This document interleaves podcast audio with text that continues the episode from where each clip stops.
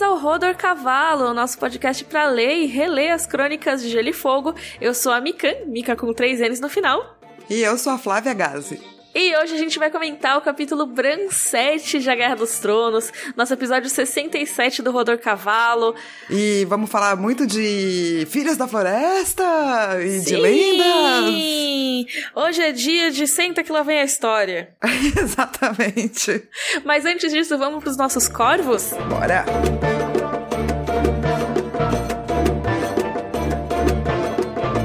Hum, cro, cro, cro, cro, cro, cro, cro, cro, cro, cro, cro, É, que bonitinho! o e-mail da Juliana Mendes, ela quer falar sobre uma teoria que ela tem que eu achei interessante, pelo menos. Que ela fala assim, não sei se é muita viagem minha, mas alguma das crianças que fazem pergunta pra área, né, a galerinha que a área convive, será que algumas são passarinhos do Varys? Ou passarinhos do Varys em treinamento? Antes de perder a língua? Porque será que essas crianças foram importantes pro Yoren conseguir achá-la? Olha, interessante, hein? Não é? E é por isso que eu fiz uns corvos de passarinhos conversando. Interessante. Não tinha pensado nisso. Assim, existe uma hipótese de que o Yoren trabalha com o Very sim, que a gente comentou, eu acho, num capítulo. Não lembro se foi o da Arya ou do Ned, mas que um é logo em seguida do outro, que o Yoren contou pro Varys antes de contar pro Ned sobre a prisão do Tyrion, né? Então, talvez, talvez. Mas também, talvez não. Mas assim, é interessante pelo menos, né? Porque real é como que o Yoren achou ela. Será que ele tava de olho? Será que ele sabia alguma informação? Difícil ser só coincidência, né? Mas no capítulo fica parecendo um pouco que é coincidência, porque é meio que assim, ei, você, sabe? Não parece que ele tava seguindo ela. Mas é esquisito, assim, né? Tipo, ou se for uma coincidência, é uma coincidência muito feliz. Exatamente. Então eu não descartaria essa possibilidade. Não acho que existe, tipo, prova disso, mas também acho que não existe por que não ser. Não existe não prova. Exatamente. ou seja, sim e não ao mesmo tempo. É a teoria de Schrödinger. Perfeito. Pode ser, pode não ser, ambas estariam corretas. É isso. Cro, cro, cro, cro, cro, cro. Esse é meu corvo de amor ao PH Santos. Uau, é um corvo que tá dançando valsa? Exato, ele tá valsando com o PH Santos. Não apenas a Anne Oliveira, mas muita gente mandou e-mail falando que o PH Santos é maravilhoso. E eu não culpo eles, porque o PH realmente é maravilhoso, né? Não é? E tá todo mundo dizendo PH fixo, volta PH, hashtag chamem PH. E sim, a gente também queria que o pH fosse fixo, né, Mi? Mas não, não funciona assim no mundo. Sim, a gente também adorou gravar com o PH, foi incrível. E a gente adoraria que ele fosse fixo, obviamente. Mas o PH tem muita coisa já na vida dele. ele já tem um trabalho fixo, além do YouTube.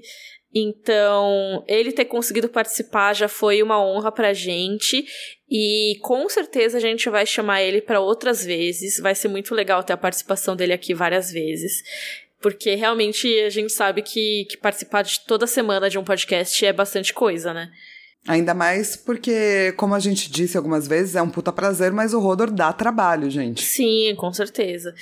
Então, podem deixar que a gente vai chamar o PH mais vezes, fiquem tranquilos. A gente também adorou ter ele aqui e vai ser ótimo trazer para outros episódios também. Eu tava escutando ontem o podcast de uns amigos meus da revista Dragão Brasil e eles começam o podcast falando assim: o que, que você fez na semana passada? Daí eu pensei, que gênios! Não tem roteiro, assim, gigantesco, entendeu? Eles podem só conversar. Eu fiquei com um pouco de invejinha. Vamos fazer um podcast, Flá. O que, que a gente fez na semana passada? Vamos fazer um podcast das nossas conversas pré-gravação de podcast. Nossa, sim. A gente vai chamar de pré-rodor. que é só a gente conversando. e ela falou um pouco mais de coisas nesse e-mail, a Anne, que são interessantes, assim. A primeira é que ela falou que ela queria ressaltar que a área não reflete muito sobre a galé que tem os homens vestidos de Stark. E isso diz muito da preocupação dela, do tipo, ela tá precisando sobreviver.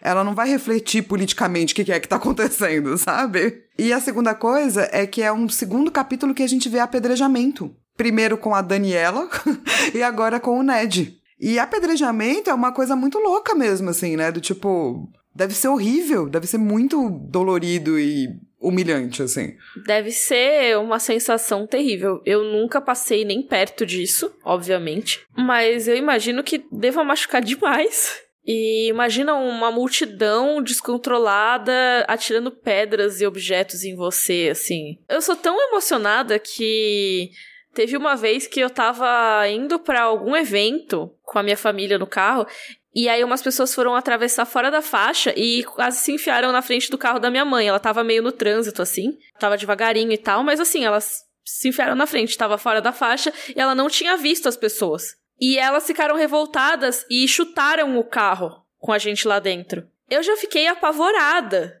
Que eu pensei, cara, como assim, sabe? Tipo, essas pessoas vão tirar a gente daqui de dentro e vão matar a gente.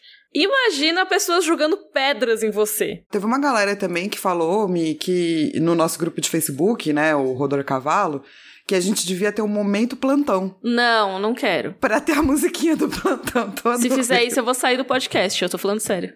Tadinha, gente. Não, sem momento plantão, galera. O único gatilho que eu tive até hoje no Rodor Cavalo foi esse. É, tipo assim, estupro, nós fala sobre. Apedrejamento, nós fala sobre. Musiquinha do plantão, não. Aí é onde a gente coloca a nossa linha, que não pode mais. É isso. Esse é meu assunto tabu. Maravilhoso. Cro, cro, cro. Esse e-mail da Luciana Lima, ela fez um diagrama de Venn, então tem três bolinhas, sabe, que se intercruzam para mostrar e comprovar, fazer um epitáfio para Ned Stark e sua honra.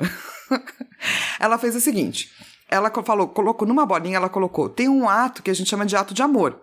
Esse ato de amor, talvez, pode até ser um ato fora da lei, que a gente faz porque a gente ama. Tem um ato que é o ato moral, quer dizer, a gente faz de acordo com a moral da sociedade. E tem um ato que é o ato legal, que a gente faz dentro da legalidade das coisas, certo?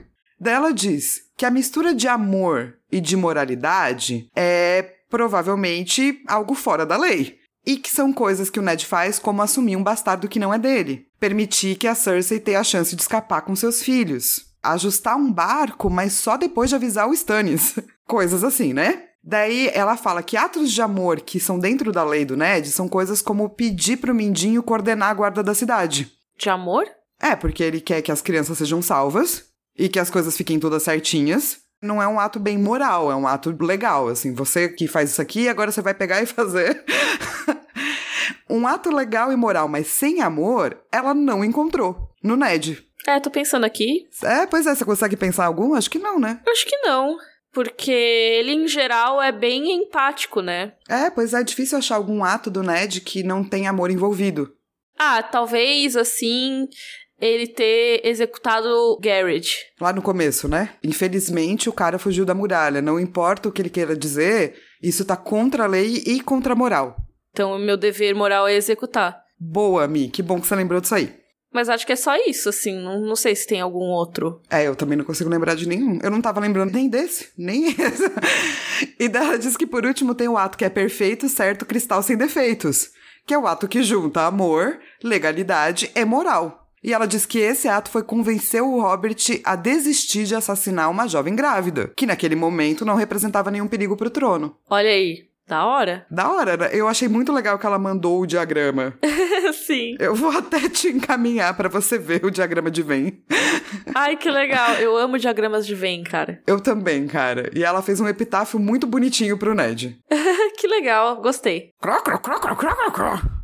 O último e-mail da Débora Albuquerque, ela diz que o Yoren é desnecessário. Ela não concorda com o Yoren. Como assim? Ela diz que ele tá sendo muito bruto com a área. Que ele tá, tipo, agarrando, arrastando. E que deixou ela um pouco perturbada, porque ela é uma criança que tá vendo seu pai assassinado. Ela fala que ela tem certeza que se ele tivesse sussurrado algo como eu sei quem você é, a área não teria ficado tão louca. A gente tem que ver o personagem pelo que ele é. O Yoren não é a velha ama, ele é o Yoren. É, ele é tipo um cara rústico. É, ele tem piolho, sabe? Tipo, todo mundo fala, ai, não, porque dá pra ver as lêndias no cabelo dele. Tipo, ele tem bafo, ele fica mascando erva amarga. E, tipo, a pessoa poderia ser tudo isso e ser muito gentil, obviamente, mas assim, a descrição combina com a personalidade dele. Desculpa, o jeito que eu falei parece que, tipo, pessoas com piolho não são gentis. Se você tem piolho, Eu não tenho nada contra você, desculpa. Mesmo porque todo mundo já pegou piolho alguma vez na vida, gente. Faz parte da vida. Todo mundo usou aquele creminho louco na cabeça lá, com aquele. Cara, eu nunca peguei piolho, você acredita? Ah, é. A Mikan é cristal sem defeitos. A gema despiolhada. Eu já peguei piolho duas vezes na vida, no mínimo, que eu me lembre. Ainda há de existir o um momento que eu vou pegar piolho. Vamos levar a Mikan a pegar piolho pra ela fazer um vídeo de finalmente peguei piolho, galera. Isso realmente acontece. Mas eu já peguei sarna. Né? Tipo, não tem piolho, mas tem sarna. Então, acho que é pior que piolho. Bom, enfim. Na segunda parte do e-mail, inclusive, a Débora até dá mais um. Talvez aí uma desculpa pro Yoren. Eu achei, hein, Débora? Que ela fala assim: não é explicado, mas por que, que a galera do Ned ainda tava lá cercada de homens vestidos às cores do Stark? Será que é porque a Cersei tava montando uma emboscada pra área? Eu acho que sim, eu acho que a intenção é essa. Eles estavam querendo achar a área de alguma maneira. E que maneira melhor do que se fingir de aliado dela, né? Exato, e daí nesse ponto, a gente até pode dizer que apesar de eu entender que você passa meio mal, que tem um, um senhor adulto segurando uma criança e dando uns tapas na cara dela, tipo, Chiu, cala a boca, é uma coisa meio esquisita, mas pensa que nem a área tinha reparado nisso, como disse até o nosso primeiro e-mail. Ela não se tocou que aquilo era uma emboscada. Ela só falou um, Ê, look over there, e saiu correndo. Eu acho que naquele momento que ela enxerga com os olhos, como o Sírio falou, ela sacou, sabe? Que era uma emboscada? É, tipo, tem, tem algo errado aqui, esses homens não são do meu pai, então eles devem querer meu mal, sabe? Alguma coisa assim? Ah, então, é, eu acho que ela sacou que tinha algo errado. Eu não sei se ela chega no. Ah, é uma emboscada, saca? Acho que ela sabe que não pode confiar apenas, né? Sabe aquele sentido aranha, né? É, total. Mas é, provavelmente era para conseguirem pegar a área como refém, né? E usar como moeda de troca e tudo mais, né? Que nem é o caso da Sansa. Ó, oh, e aí a gente até coloca o quanto o Yorin precisava até talvez tirar ela desse local onde ela estava sentindo perigo, mas sem entender por quê. E você imagina ele parando no meio da rua para explicar tudo para ela, sabe? As paredes têm ouvidos, gente. Vamos lembrar de novo dos passarinhos? Exatamente. Assim, ele é um passarinho, provavelmente, né? Mas Outros passarinhos estão por ali. é um Outros espiões. É, ele é um, ele é um corvo. Exato. Crocró! Mas outros espiões estão pela cidade, né? Não são só os do Varys. Então ele precisava tirar a área o mais cedo possível dos olhares da rainha, do Mindinho e de qualquer outro que possa querer ter interesse nela. Não, eu, eu acho justo. Eu entendo, tipo, o que ela sente, porque, né, é difícil. Claro. Mas eu acho, eu acho justo e orem, assim. Inclusive, eu vou encerrar os corvos com um corvo feliz, porque vários corvos foram citados, inclusive um corvo grande que é o Iori. então os corvos hoje estão felizes, eles encerram assim. Crá, crá, crá, crá, crá, crá, crá, crá. É Uau, isso. adorei. Vamos para a discussão do capítulo Bran 7. 8. 7. 7.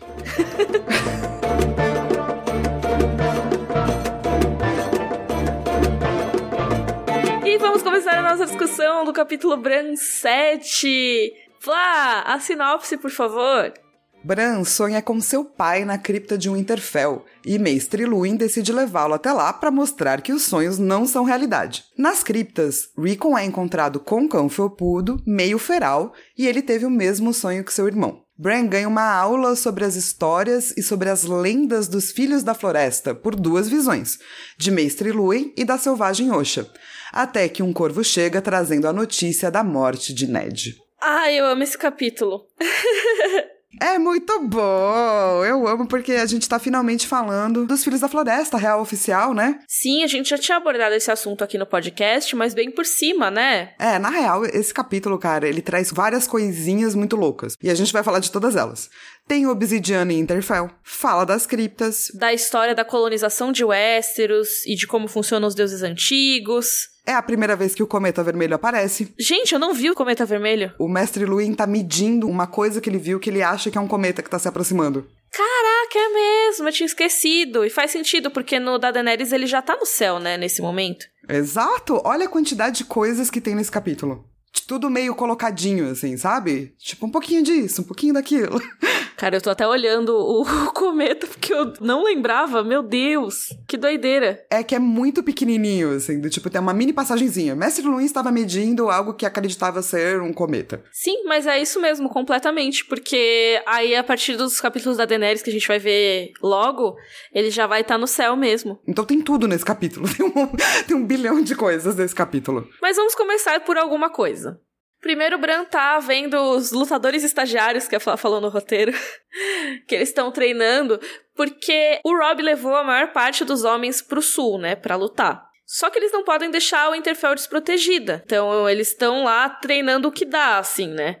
A Mestre Luin, pô, precisamos de homens para Ele não falou pô, né? Ele falou: precisamos de homens para patrulhar as muralhas. O senhor, seu pai, levou a nata da sua guarda para Porto Real e seu irmão levou o resto. Ou seja, Ficaram só o que eles chamam de Green Boys, né? É, tipo os garotos verdes. Que não caiu de maduro ainda. É, então, e é muito louco porque o capítulo já começa com certas reflexões do tipo, pô, como é que fica o Winterfell? Hora que todo mundo foi embora, porque que lindo que a galera tá lutando, a galera tá em Porto Real. Mas, e o lar ancestral deles? Como tá? Aparentemente uma zona, porque essa galera não luta muito bem. E é o que a galera das Ilhas de Ferro vai se aproveitar no segundo livro, né? Exato. E assim, o Bran tá chateadíssimo, né? Porque tudo que ele queria fazer era estar tá lá lutando com a galera. Ele até fala, pô, se eu tivesse as pernas ainda, eu podia derrotar todo mundo, né? Porque quando eu tava lá, lutei com a espada de madeira, derrubei o príncipe Tommen várias vezes. Sim, é, eu acho que até a gente pode entrar num negócio que é muito louco, é, mas antes disso eu só queria trazer que eu acho que esse capítulo tem as melhores descrições dos estagiários. Porque o Roderick tá lá treinando a galera e ele fala: você luta como um ganso, ele te dá bicada e você dá mais bicada, não é assim. E daí o outro dá risada e fala: ah, luta como um ganso. E ele responde: isso é que você tá falando aí, você luta como um porco-espinho. eu fico pensando como é lutar como um porco-espinho. Eu também fiquei pensando nisso, porque gansos são ferozes, né? Porco-espinho não tanto. Ele, ele fica meio assim, abraçadinho em si mesmo, com a espada pra frente, pra... Sim, eu acho que esse Pans é isso, assim. Ele é tipo uma falange espartana. Quietinho, assim, com as espadinhas pra cima, esperando que a galera venha. Mas uma das coisas que o capítulo traz, que é até do tipo mais pra frente, quando eles estão nas criptas, vai ter um histórico dos Starks. Mas eu achei importante colocar um pouco mais pra frente no roteiro, por quê? Porque os Starks, eles têm uma natureza feral e lutadora e batalhadora sim. A gente esquece porque o Ned é tão fofo, sabe?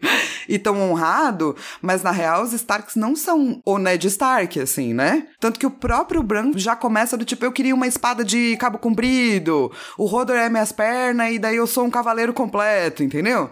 Ele quer lutar a qualquer preço. E uma coisa que eu acho doida é que o Mestre Luin fica, não, mas a mente e o corpo tem que ser um só, né? Então não dá. E assim, o Rodor vai ser uma mente só com o Bran. É que o né, Mestre Ruin não sabe ainda o quão mente só eles serão, né? Realmente ia ser muito louco ver isso mais pra frente. A gente não chega a ver desse jeito, né? Como um cavaleiro, o Bran segurando uma arma e tal. Mas ia ser muito doido. O que eu acho que é legal nesse capítulo, é de trazer um pouco da, da história dos Starks, é a gente relembrar o quanto, na verdade, eles se assemelham com lobos, no sentido de serem ferozes, sabe? Tem na hora das criptas, né? Vários deles são citados.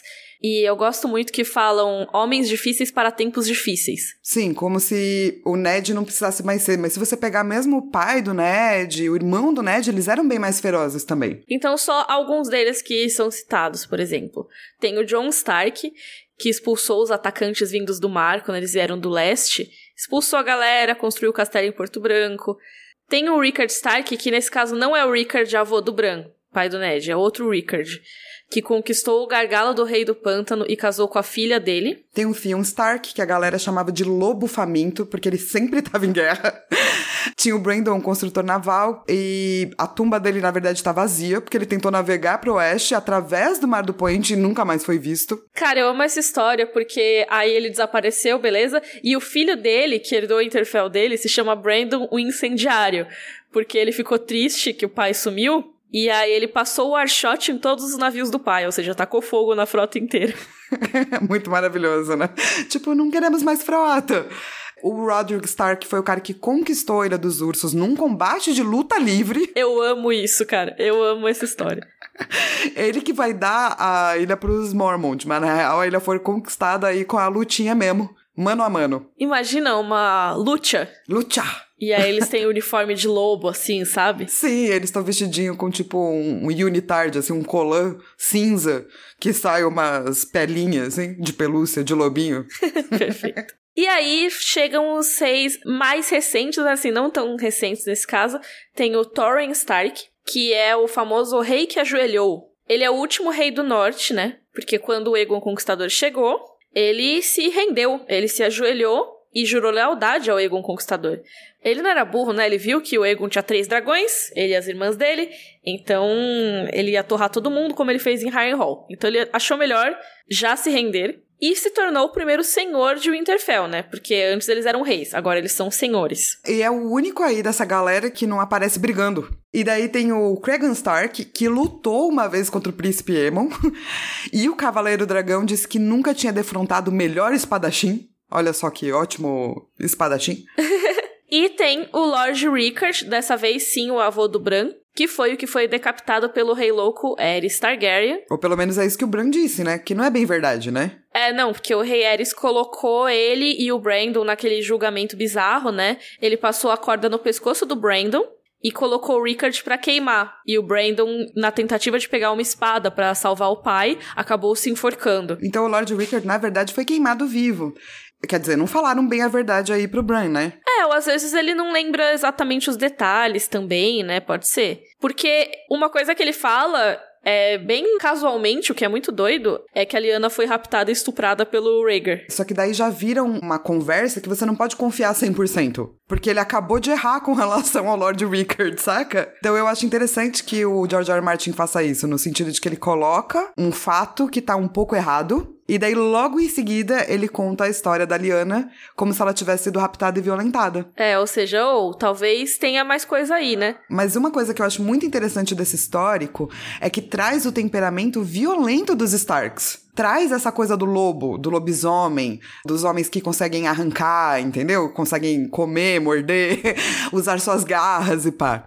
E talvez o Ned seja diferente porque ele foi criado no ninho da águia. E acho que até momentos mais pacatos, vamos dizer assim, né? A antiguidade sempre costuma ser mais violenta, né? Ou teoricamente. Tipo, a gente lê coisa do Sumério, sei lá, e fica, nossa, cara, essa galera ela é louca.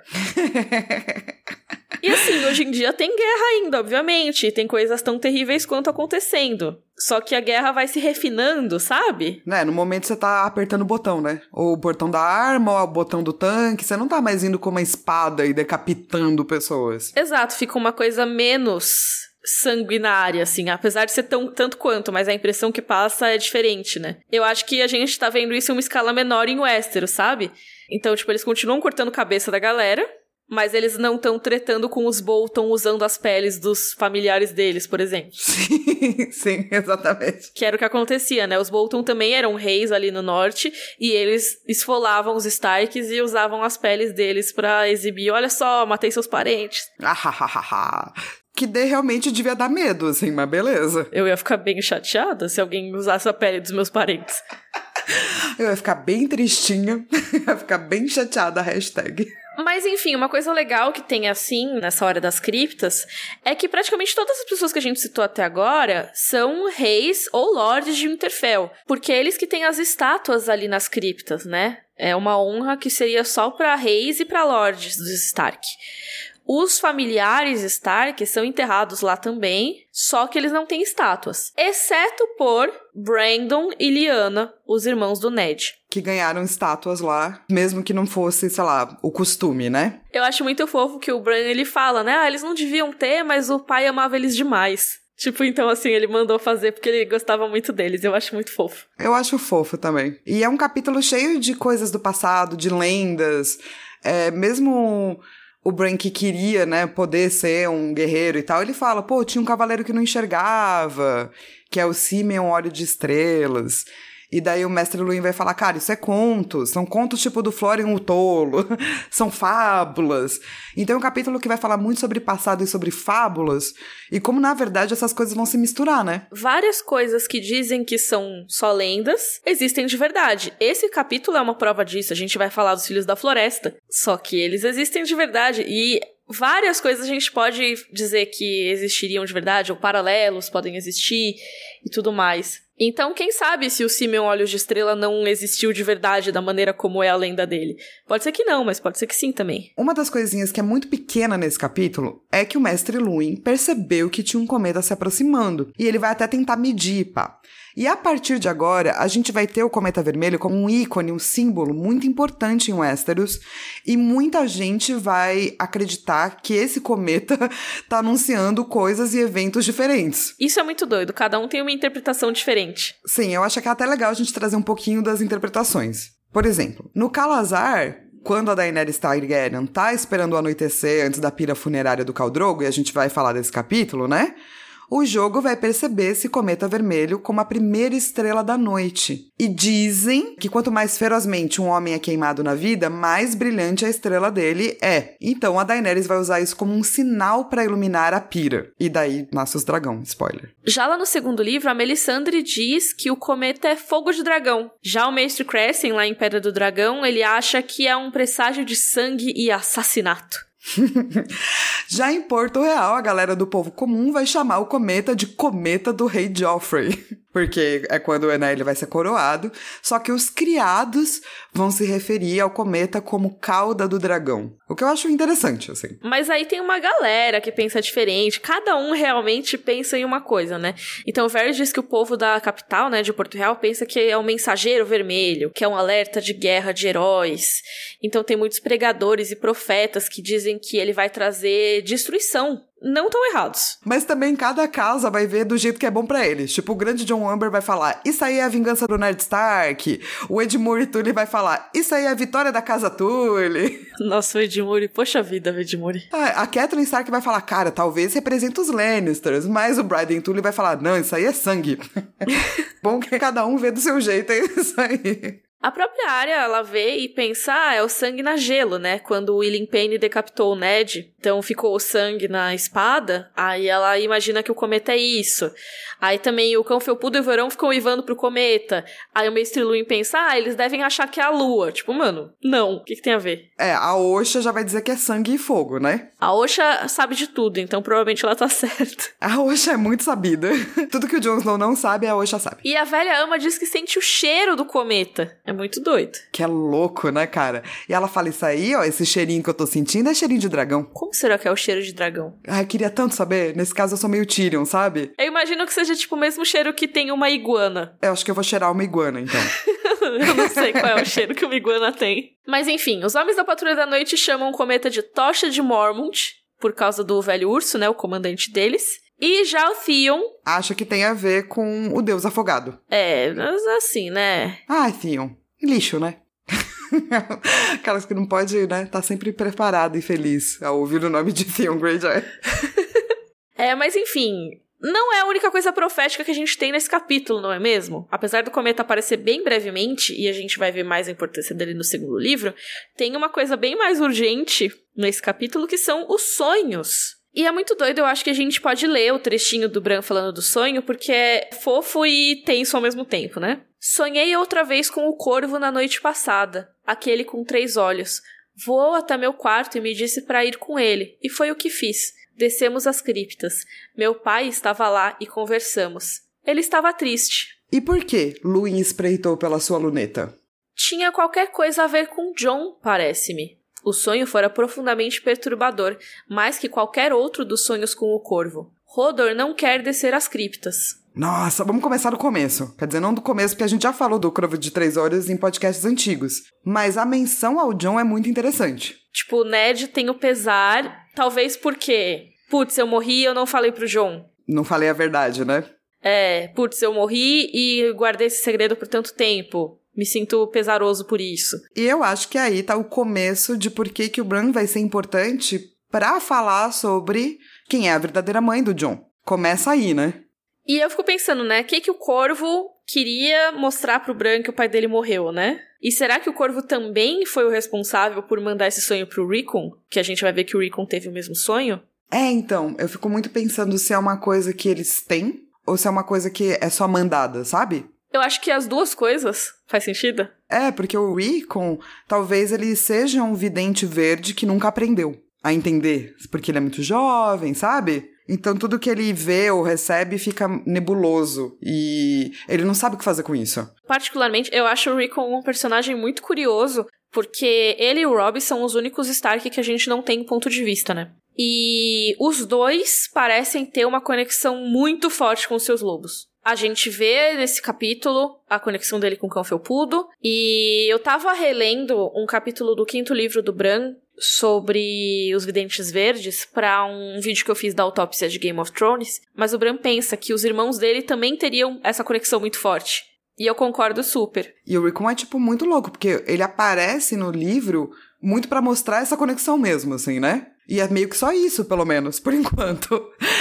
Que a gente não sabe muito dele, além de, tipo, ele tem uns sonhos muito loucos e o lobo dele tem uma conexão muito forte com ele, assim. É aquela coisa de quando você é um troca-peles, você pode ganhar traços da sua personalidade a partir do animal que você domina, né? Você influencia o animal, mas o animal pode te influenciar também.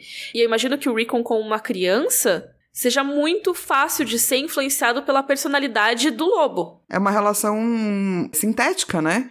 Você nunca influencia algo que não é influenciado por. Na vida. Imagina se você tem essa ligação com esses bichos. Você vai ser influenciado pela visão do mundo, que é uma visão da natureza, enquanto você influencia a natureza, assim. E o Recon só, ele é pequeno e tá sozinho, né? É, então se a gente já vê o Bran, quando ele começa a entrar na pele do verão, ele já começa a trazer pros capítulos em que ele tá, não é necessariamente acordado, mas quando ele tá só no corpo dele, não tá no verão, ele já começa a ter uma mentalidade, já ele queria estar caçando, ele queria não sei o que lá, estar com não sei o que. Já começa a ter os desejos do animal. Então isso imagina uma criança de 4 anos. É muito louco, né? Realmente, assim, do tipo. O quanto isso vai marcar o futuro do Rico mesmo, sabe? De estar tá meio perdido, né? Uma das coisas que eu tô mais doida para ver em Ventos do Inverno é como o Rickon tá agora. Porque tá ele e a Osha em Skagos, que é essa ilha que dizem que a galera é canibal, que tem unicórnios, que são cabras com chifres. E vai estar tá ele com o cão felpudo lá, ele crescido, um pouquinho crescido, né? Eu tô muito ansiosa para ver o Rickon no sexto livro. Cara, é, nesse momento dessa fala, não é a primeira vez que o Bran diz o que, que o Rodor quer não quer fazer e como ele discorda e como o Rodor devia fazer tudo que ele quer. E o mestre Luin fala, o Rodor é um homem, não uma mula que se possa espancar. É um cavalo, mestre. Mas vamos comentar que é uma relação muito esquisita. É uma relação de dominação aí, que o Bran tem com o Rodor. E é uma relação desrespeitosa e violante também, né? É do tipo, a gente gosta muito do Bran, então a gente passa aquele pano, né? Porém, contudo, se você for olhar direito, não é bacana o que o Bran faz com o Hodor, assim. E isso vai se exacerbar quando o Bran conseguir mais habilidade de troca-peles, porque ele começa efetivamente a invadir a mente do Hodor. Que é um dos maiores tabus dos troca-peles. Você não pode fazer isso. É como se ele fosse um dobrador de água e começasse a dobrar sangue e, e boa. É isso, ele tá fazendo uma pessoa fazer coisas contra a vontade dela. Ele tá entrando na cabeça de outra pessoa é completamente errado. E assim, é claro, o Bran é uma criança que não teve ninguém nesse começo para ensinar o que, que pode e o que, que não pode. Mas eu acho que essa frase que a Flá selecionou aqui já indica isso, sabe? Meio que assim, ah, ele não faz o que eu mando. A gente tá lembrando aqui que o Bran faz parte de um tipo de realeza e de nobreza. E quando você faz parte de realeza e nobreza, geralmente significa que você é um pouco cuzão. Então, cuzão alerte pro Bran. Ele usa esse privilégio dele mais pra frente nesse capítulo. Quando o Mestre Luin fala, ah, o cão felpudo vai ficar trancado. Aí o Bran, não, a gente vai esperar todo mundo lá no seu estúdio. é verdade. Não importa que ele rasgou seu braço, a gente vai lá. Sim, é uma coisa de nobreza mesmo, assim. E a gente tem que, né, tomar cuidado aí. Porque não são coisas normais. E a relação do Rodor com o Bran não é normal. Mas enfim, antes deles irem, né, lá pra cripta, o Bran insiste, cara, meu pai tá na cripta sim. Aí o Luin, garoto teimoso. Vamos lá. É, inclusive ele vai chamar a Osha, que já tá sem corrente. Tipo, ela é mais uma criada do que uma prisioneira. Mas ela ainda tinha, tipo, umas coisas de ferro no tornozelo, né? Então confiavam nela, mas não super. Tá ganhando a confiança da galera. E daí vai essa pare aí de aventureiros para as criptas. O Mestre Luen, a Osha, o Verão e o Bran. E é doido porque logo que eles chegam já fica uma vibe pesada, assim, né? O verão mostra os dentes. Lugar tenso. E o Bran fala: não, é que aqui moram os reis do inverno. E a Osha sorri e fala: o inverno não tem rei. Se o tivesse visto, saberia, rapaz de verão. da hora isso. O que na verdade, é, eu fico me perguntando assim, então será que os outros não vão ter um líder? Curioso. Eu gosto de não ter um rei da noite nos livros. Assim, diferenciando o Rei da Noite personagem histórico e o Rei da Noite que nem tem Game of Thrones, né? Que existia um personagem chamado Rei da Noite, que era tipo um Lorde Comandante da Patrulha da Noite e tal, que não tem nada a ver, teoricamente. Mas eu gosto dessa ideia de não ter um Lorde das Trevas. Sim, né? O mal encarnado. Prefiro. Também prefiro. E eu acho que é talvez essa frase da Osha queira dizer isso aí mesmo. É, interessante. É só uma frasezinha, mas quando eu li de novo, eu fiz tipo, hum, hum. é mesmo? O inverno não tem rei? Hum. e daí, enfim, eles vão descer para as criptas. As descrições no capítulo são muito boas, porque eles vão dizer que as criptas de Winterfell, elas são mais profundas e mais escuras, e estavam enterrados outros reis. Era bom não se perder lá na luz, porque tem até uma lenda popular de uma galera que se perde dentro das criptas, assim. Isso lembra muito um papo da Ygritte com o John, que ela fala do caminho de Gorn, né? Que é uma lenda dos selvagens, que eles se perderam em cavernas. E são cavernas gigantes, diz que até hoje eles perambulam por aquelas cavernas. Eu acho que tem uma semelhança com as criptas de Winterfell. E tem até teorias de que talvez sejam conectadas que existe uma passagem por baixo da muralha que dá nas criptas de Winterfell. Cara, isso seria loucaço e eu aprovo. Uma coisa que eu gostava de Game of Thrones era esse debate de como os White Walkers cruzariam a muralha, né? E eu gostava muito da teoria de que eles poderiam fazer isso por um sistema de túneis, como o caminho de Gorn e tal, que não necessariamente daria na cripta de Winterfell, mas ia ser mais interessante ainda se rolasse. Mas poderia dar, né? Faria muito mais sentido na série se eles chegassem nas criptas desse jeito para atacar a galera que tava lá escondida do que uns esqueletos de 5 mil anos atrás tendo força para quebrar pedra, né? Muito mais eu odeio essas partes. Mas enfim. Tem essa lenda que chama Testemunho do Cogumelo, galera. e nessa lenda, eu adoro esse nome, né? Como que você não pode amar o nome Testemunho do Cogumelo? Que é lá do mundo de Gelo e Fogo, né? Da Dança dos Dragões. E daí diz que lá no início da Dança dos Dragões, teve esse príncipe chamado Jacaris Velaryon, que colocou ovos de dragão nas profundezas da cripta de Winterfell, onde tem nascentes de água que são quentes e ficam mais perto das paredes. Eu sei que é muito né de pomba, mas não seria incrível se tivesse ovo de dragão nas criptas de Winterfell? Tem até no Fogo e Sangue, quando a Alicenne Targaryen passa um tempo em Winterfell também, né? Tem as teorias, né? Mas assim, será que vai brotar um dragão lá de dentro? Brotar um dragão eu acho meio demais. Mas o fato de ter ovos, e talvez isso até seja um indicativo de que o Winterfell tem muito mais segredos, assim, que é o que a gente vai ver nesse capítulo, né? Tem muita coisa escondida em Winterfell que a gente nem imagina. E tem uma ligação, então, com coisas antigas que a gente também nem imagina. Não apenas com os Filhos da Floresta e com lendas nortenhas, mas também com lendas de dragões e pá. Isso é muito legal. Adoro essa ideia de Winterfell como uma fortaleza meio orgânica. Eu tava conversando com a Fly esses tempos sobre lendas arturianas por causa do vídeo do Bran também, né? E eu acho que alguém comentou lá sobre o Winterfell ser é uma espécie de oásis ao contrário, né? Porque é um lugar quente no meio do inverno. E o crescimento de Winterfell é como se fosse uma árvore mesmo, né? Que foi indo, assim, criando coisas. Você tem prédios construídos ao longo do tempo, o crescimento a partir do bosque sagrado, que vai se ampliando, assim. Até a questão de ter um muro duplo, ou seja, tem um fosso entre os muros.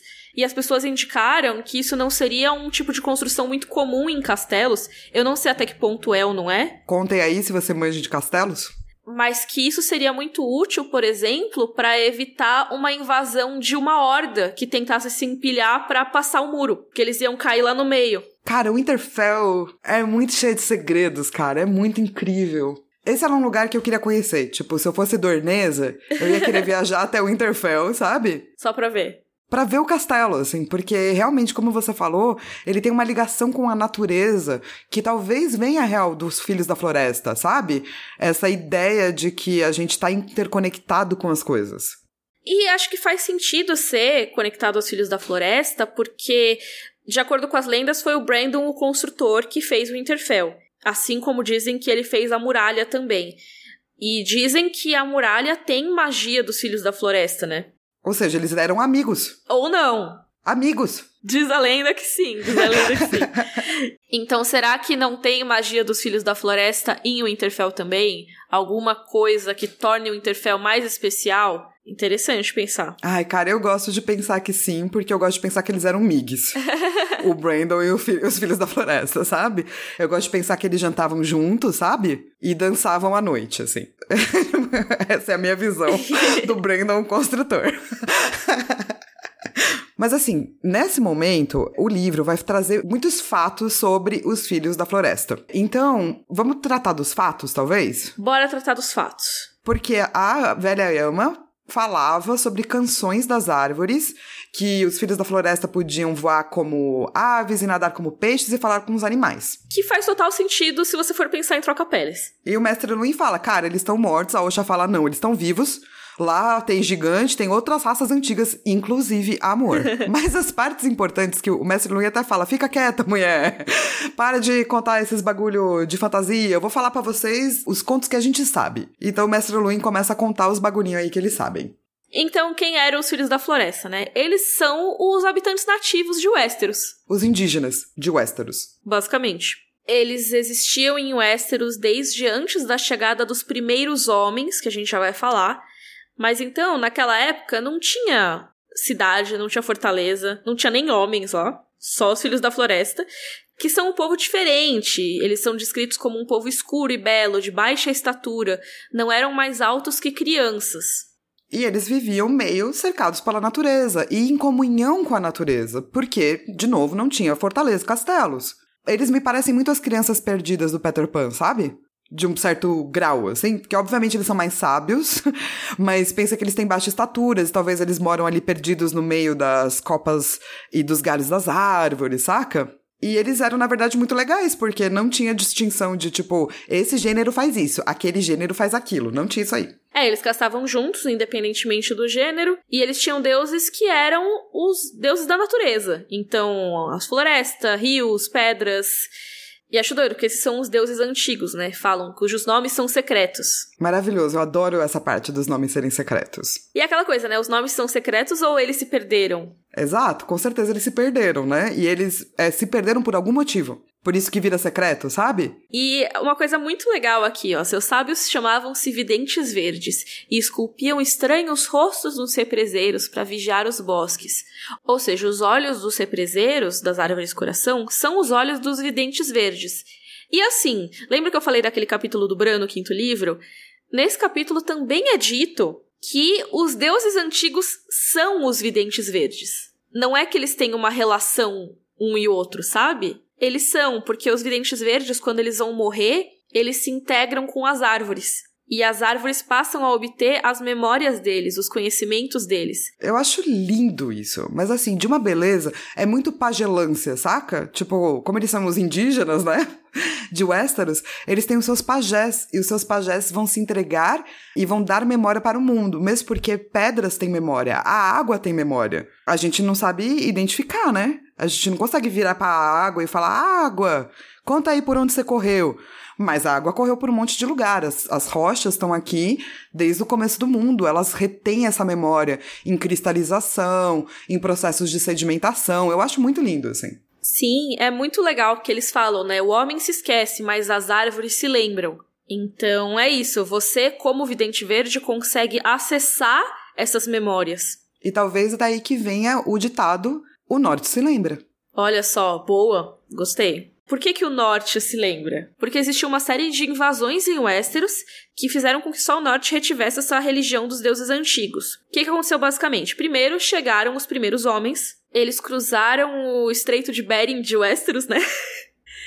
que não é o Estreito de Bering, mas é chamado Braço Partido de Dorne. Se você abrir o mapa do mundo conhecido mesmo, você vai ver que lá do leste de Dorne tem uma série de ilhazinhas que levam até o continente de Essos. Provavelmente a hipótese que eles têm lá, assim como é uma hipótese que existe na nossa vida real sobre a chegada do homem na América, eles cruzaram o oceano por esse trechinho que na época era conectado ainda. E aí os primeiros homens eles trouxeram espadas de bronze, escudos de couro, eles trouxeram cavalos para Westeros. Coisas que as crianças, né, os filhos da floresta não conheciam, não usavam. E o problema foi, eles começaram a destruir, queimar as árvores para fazer construções. E isso causou o primeiro atrito. Imagina, né? Eles chegaram, viram aqueles rostos esculpidos nas árvores e acharam estranho. Que realmente é meio assustador, né?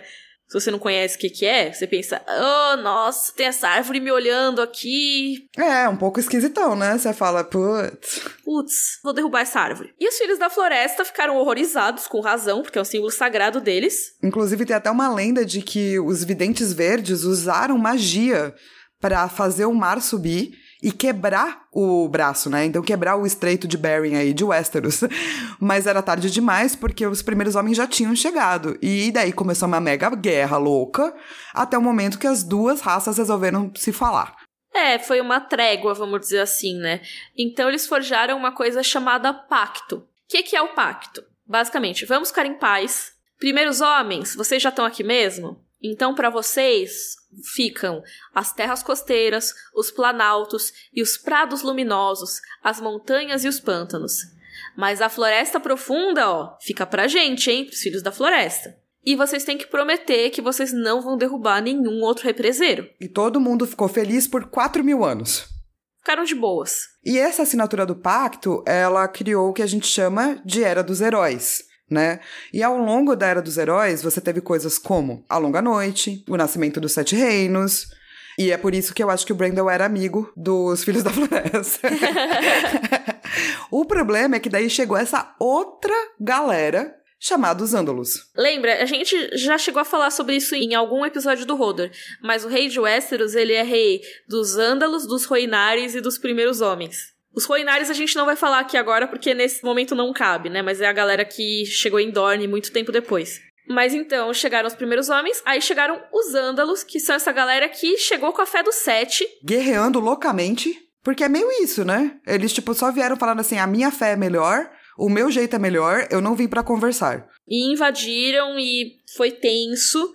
Então, a maior parte de Westeros foi conquistada pelos Ândalos seja por guerra tensa, tipo, matamos geral dos primeiros homens, seja porque eles dominaram e aí acabaram se unindo aos primeiros homens por casamento. De qualquer maneira, a influência dos ândalos no sul de Westeros é muito grande. Eles só não chegaram no norte porque o rei do norte, na época, um Stark, conseguiu repelir todos os exércitos que tentaram atravessar o gargalo. E é por isso que dizem que os filhos da floresta fugiram para o norte e eles só ficam no norte. Porque no sul, os andaluses incendiaram, acabaram com os bosques de represeiro, destruíram todos os rostos, tipo, com machado, mataram os filhos da floresta. Eu não gosto da fé do sete. Sim, babacas. Babacas. Cusão alert pros ândalos. É. genocídio aqui não toleramos. É uma história sobre genocídio indígena, mas como se os indígenas tivessem um mínimo aliado, que fossem os primeiros homens, sabe? Porque eles realmente foram destruídos por conta de pessoas que chegam numa terra carregando uma fé, dizendo a nossa fé é melhor. Nossa, ficou muito brava. E cara, até o que os primeiros homens fizeram no começo, se for pensar, é muito coisa que foi feita pelo homem branco, né? Tipo, até hoje, eu não lembro qual monumento americano que falam que é feito em uma montanha que é sagrada para uma etnia indígena. É, que é do tipo, já era, agora é nosso. Não importa se você acha que é sagrado. Vamos esculpir aqui uma estátua no seu monte sagrado. Porque reasons. Porque podemos. É isso, sabe? As pessoas fazem e desrespeitam e, infelizmente, né? Mas enfim. Tem essa história gigantesca, mas esse não é o único segredo que tá em Winterfell e nem a última coisa que sobrou aí, né? Porque, por exemplo, tem o represeiro, o norte ainda fala dos deuses antigos, ou seja, tem muitas coisas que sobraram dos filhos da floresta neste local que é o norte, especialmente o Winterfell. Eles ainda observam a religião dos deuses antigos, né? Acho que é importante ressaltar isso praticamente todas as casas nortenhas seguem essa religião ainda. Sim, é muito, muito importante porque isso mostra a influência desses 4 mil anos de amizade aí. E uma das coisas que tem o Interfell, que é uma coisa que você não esperava, mas tem, é obsidiana. Vidro de dragão, como chamaria a Osha. Que de novo está correta. E é o Mestre Luin. Obsidiana, pô! Forjada nas fogueiras dos deuses, nas profundezas da terra. Os filhos da floresta caçavam com isso há milhares de anos. Eles não trabalhavam o metal. Em lugar de cota de malha, usavam longas camisas de folhas entrelaçadas e envolviam as pernas com cortiça para que parecessem se fundir com a floresta. No lugar de espadas, usavam lâminas de obsidiana. Ai, oxa. E ainda usam, tipo, eles ainda existem, pô. e é muito louco que tem obsidianas em Winterfell, a gente não sabe quantas, a gente sabe que tem algumas lâminas lá, tanto que o Brain pega uma e o Rickon pega outra. É muito doido porque a gente tem isso nos livros e na série também. Por exemplo, Pedra do Dragão tem um estoque grande de obsidiana, porque Pedra do Dragão é em um território vulcânico. O Interfell, que a gente saiba, não tem necessariamente vulcão ali, mas tem fontes termais. Eu fico imaginando se não seria o mesmo princípio. Eu não sou especialista em geologia, obviamente, então se você manjar disso, digam aí. Mas eu imagino que fontes termais tenham algum princípio de atividade vulcânica perto, normalmente? É, meu vizinho é geólogo. Se você quiser, eu pergunto para ele depois. Quero saber. Fiquei curiosa. Mas eu até fico pensando que pode ser que no norte possa existir algum repositório de obsidiana. Porque, por exemplo, aqui no Brasil a gente tem lugares com fontes termais e a gente tem a Terra Roxa no Vale do Paraíba, que é de atividade vulcânica passada. Hoje em dia a gente não tem vulcões em atividade por aqui, mas tem as fontes termais. No Japão, eles estão ali no Círculo de Fogo, tem atividade vulcânica e tem muitas fontes termais. Louco. Eu vou perguntar e eu trago no próximo episódio. Eu só queria trazer mais uma coisa sobre o Mestre Luin e a Osha, que nesse capítulo é muito colocada essa dicotomia, né? Entre os saberes tradicionais e entre o homem da ciência. Mesmo porque tem aquela teoria, né, de que os mestres não querem magia no mundo. Então, a visão deles é antimágica, porque existem ciências que não são desprovidas de algum tipo de crença e misticismo, no sentido de que, ah, se esse povo acreditava nisso, por quê? Deve ter um porquê. E deve ter um porquê científico. E talvez essas coisas sejam apenas representações, entende? E tem saberes científicos que vão dizer, não, separa. E acho que a gente vê muito essa questão do Luin, de tipo, não, isso não tá nos livros, então é. não existe. Filhos da Floresta não existem mais. Para de falar besteira, mulher. Sim, ele fica pistolinha, né? é, ele fala, poxa, a gente salvou sua vida, era pra você estar tá morto e você tá aqui enchendo a cabeça do Brand de minhoca. Para de falar minhoca. Sendo que ela tá falando a verdade, como a velha ama tá falando a verdade. E sim, pode ter muita groselha no meio? Pode. Mas tem muita verdade também ali, sabe? Porque ela viu também, né? Essa é a diferença. É, ela tá falando da experiência dela pra lá da muralha, sabe? Ou oh, lá existe tal coisa. O Mestre Louis nunca foi para lá. Mas mesmo assim ele acha que ele sabe. Exatamente. Quando você é uma pessoa estudiosa, acadêmica e tal, você tem que lembrar que isso não sobrepõe o aprendizado de boca a boca. E essa acho que é uma lição muito importante, assim, que esse capítulo traz também, sabe? Uhum. É do tipo, cara, não importa o quanto você estudou. Você não é melhor do que ninguém, você só estudou mais um bagulho. E às vezes vai ter gente que vai te trazer outras perspectivas que você não teria imaginado se você só abrir os ouvidos, assim, sabe? Que acho que o, né, o mestre Louis não consegue fazer porque ele vê a Osha como alguém menor. É, e ao mesmo tempo ele tenta dar uma explicação racional para tudo. E ele fala da magia nesse capítulo, né? Que magia não é um negócio legal. É tipo lutar com lâminas de vidro. Mas lâminas de vidro são boas, ah, isso que ele não sabe. Dependendo do que você vai enfrentar, é muito melhor você ter uma lâmina de vidro do que uma lâmina de bronze, Mestre Luin. Pois é. E acho que esse capítulo é o capítulo que vai falar: olha, tem coisas que você, como homem racional, não vai conseguir explicar. Nesse mundo, existe algo além. E é quando chega o corvo para comprovar todos esses sonhos, né? Exato, eles estão lá discutindo se isso é verdade, se não é verdade. O corvo, quando chega, o Bran meio que sabe o que, que é. O Rickon começa a chorar. Bran fala, ah, é, pois é, talvez seja. A Osha fala, mano, você sabe o que, que é. E o Mestre Luin, quando lê, Hum, daí ele percebe que, né, tem alguma coisa esquisita aí. A descrição fala que ele tem lágrimas nos olhos brilhantes e cinzentos. É tão legal porque não precisa falar, né? Ou o Ned morreu. Não, ele fala: Senhores, disse aos rapazes numa voz que tinha se tornado rouca e sem força. Nós teremos de encontrar um escultor que conheça bem as suas feições. Ai, que dor no coração. Muito. E ele não fala, tipo, as feições do Ned, ele só fala as suas feições. A gente já sabe que ele morreu, mas assim, quando chega a confirmação, é isso mesmo. Lembrando que no capítulo da área também não é descrito exatamente diretamente o meu pai morreu. É um suspiro. Nesse caso também, não é um. Chegou a confirmação da morte de Ned Stark. Os lobos começaram a. Um lamber o ferimento do outro quando eles estavam brigando até pouco tempo atrás. O Rickon começa a chorar antes de saber o que é a mensagem. Eles sabem que o corvo vai chegar antes dele chegar, que os lobos uivaram. Então é isso. Como que você explica uma coisa dessa racionalmente? Você não explica. Explica é racional. É, só não é científico no sentido do que o mestre Luin queria. Você não consegue dar uma explicação, né? Ele, ah, os sonhos são comuns, vocês estão sob estresse. tipo, mas não é isso, né? Eles sonharam com o pai. Eles sentiram que o pai morreu. E é isso. Inclusive, eu acho que a gente vai falar um pouquinho mais do Recon no nosso momento livro verso série, né? Vamos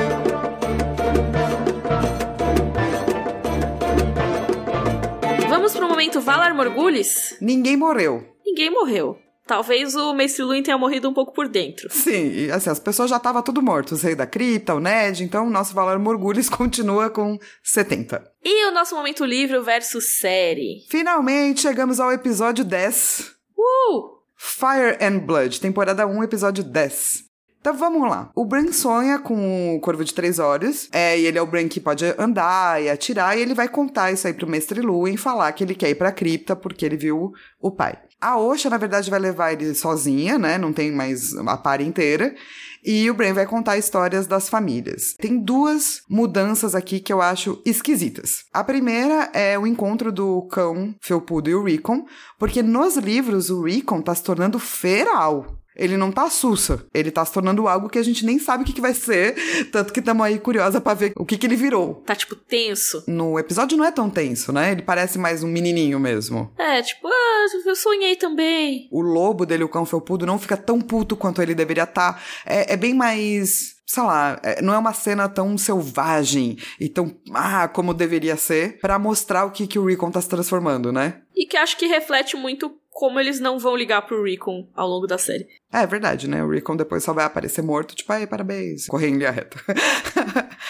e o que eu acho muito louco é que na série, a Osha é que diz que não acredita nos sonhos. Também personagem da Ocean não é muito igual aos livros, assim. Que também tudo bem, mas eu gosto tanto da Osha. Não, que eu acho que só é esquisito porque a Osha tava fugindo, certo? Isso a gente viu na série, só pensando na série. A Osha tava fugindo do norte, né? Do verdadeiro norte, porque ela viu uns bagulho esquisito. Ela tem contato com gigantes e troca peles e os outros. E ela não vai acreditar em sonhos proféticos? É, então, muito estranho. E assim, a gente sabe que ela viu coisas no norte, né? Porque depois ela até fala: ah, eu tinha o meu homem que era um bom homem, e aí ele apareceu com os olhos azuis e tentou me matar. Então ela sabe que existem essas coisas, ela presenciou mesmo na série. Exato, então eu acho que mesmo para a série não faz sentido, sabe? Eu fiquei meio. Hum... Mudancinha pequena, mas que é o tal do efeito borboleta, né? E daí, é, não tem toda a parte do estudo, não se fala dos filhos da floresta, já chega o corvo e é isso aí. E é isso. Mas ok, né? Alguns sacrifícios foram feitos. É, mesmo porque acho que não daria para sentar e ficar falando dos filhos da floresta, sabe? Essa não é uma mudança que eu acho ruim, assim. Vamos pro nosso momento Joffrey. Bring me his head. O meu momento Joffrey é o Brain tratando o Hodor como, sei lá, cara, um treco. Eu concordo, acho que esse também é meu momento Joffrey. Poxa, Bran, tudo bem, ele não bateu, mas ele pensou em bater. É, precisa, sabe? Não, né? Melhore, Bran. Não vai melhorar, mas enfim. Já sabemos que é um conselho que ele não vai aceitar. E o nosso momento Dracarys? Dracarys. Cara, para mim, meu momento Dracarys é toda essa conversa dos Filhos da Floresta, os segredos de Winterfell. Eu acho muito incrível, assim, o quanto esse capítulo mostra de segredos de Winterfell. O meu momento Dracarys é logo quando vai chegar o corvo, todo mundo sabe o que tá acontecendo. Esse presságio, assim, tenso. Então o Mestre tá lá contando, né, dos filhos da floresta e tal. Aí o verão começou a uivar. Aí o cão felpudo começou a uivar junto. Aí o Bran, está chegando. Compreendeu que o sabia desde a noite anterior, desde que o corvo levara até as criptas para dizer adeus. Sabia, mas não acreditara. Desejava que Mestre Luin tivesse razão. O corvo, pensou, o corvo de três olhos. Os uivos pararam tão subitamente como tinham começado. Verão atravessou o chão da torre até junto de cão felpudo e pôs-se a lamber o emaranhado de pelo ensanguentado no pescoço do irmão. Da janela veio um ruído de asas. Eu gosto muito disso. É muito foda. É muito foda. É muito foda. É uma ótima descrição, é, né? demais. Até depois quando eles falam que o Mestre Luin olha pra ave como se fosse um escorpião com penas, porque ele não quer pegar. Porque ele também sabe que ele pode estar errado e os irmãos podem estar certos.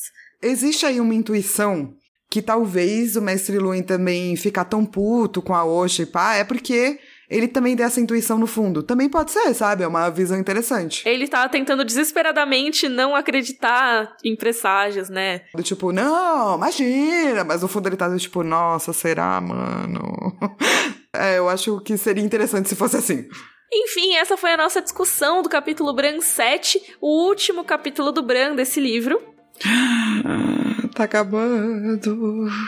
Agora é só no próximo. Estamos chegando ao fim de A Guerra dos Tronos. Tá animada, Flá? Nossa, cara, eu tô achando maluco que tá acabando. Porque você vai, né, fazendo Rodor e passa, não pensa muito nisso, né? Você tá pensando, tipo, ah, o que que esse capítulo mostra? O que que a gente pode trazer? Agora, antes da gente gravar, que eu fui olhado, tipo, ah, vamos ver o que que vem depois. Eu falei, caraca, não vem quase nada. E lembrando que você pode ajudar o Rodor Cavalo a continuar semanal e continuar percorrendo tão rapidamente assim os livros pelo nosso padrim, que é padrim.com.br barra Rodor. Doe com o quanto quiser, puder. Se não puder também, divulga a gente. Que daí outras pessoas talvez possam nos ajudar. Não se esqueça que lá no nosso site, rodorcavalo.com.br, tem tudo que você precisa saber. Ah, eu queria perder detalhes, queria saber mais sobre isso. Tem vídeo que a Carol fez com a Mi, tem outras referências. Tem muita coisa lá, também tem as ilustrações lindas feitas pelo Bruno do estúdio Bonnie Clyde, então vão lá conhecer, porque tem essas ilustrações maravilhosas mesmo. Nossas redes sociais são rodorcavalo no Twitter e no Instagram, e também tem o nosso grupo no Face, que você pode conhecer outros beterrabas em fúria e compartilhar memes maravilhosos, ficar me zoando pelo plantão da Globo, que eu sei que vocês vão zoar. É verdade. e a gente se vê na próxima sexta-feira, então, com o capítulo Sansa 6. Até sexta que vem, então. Rodor! Rodor!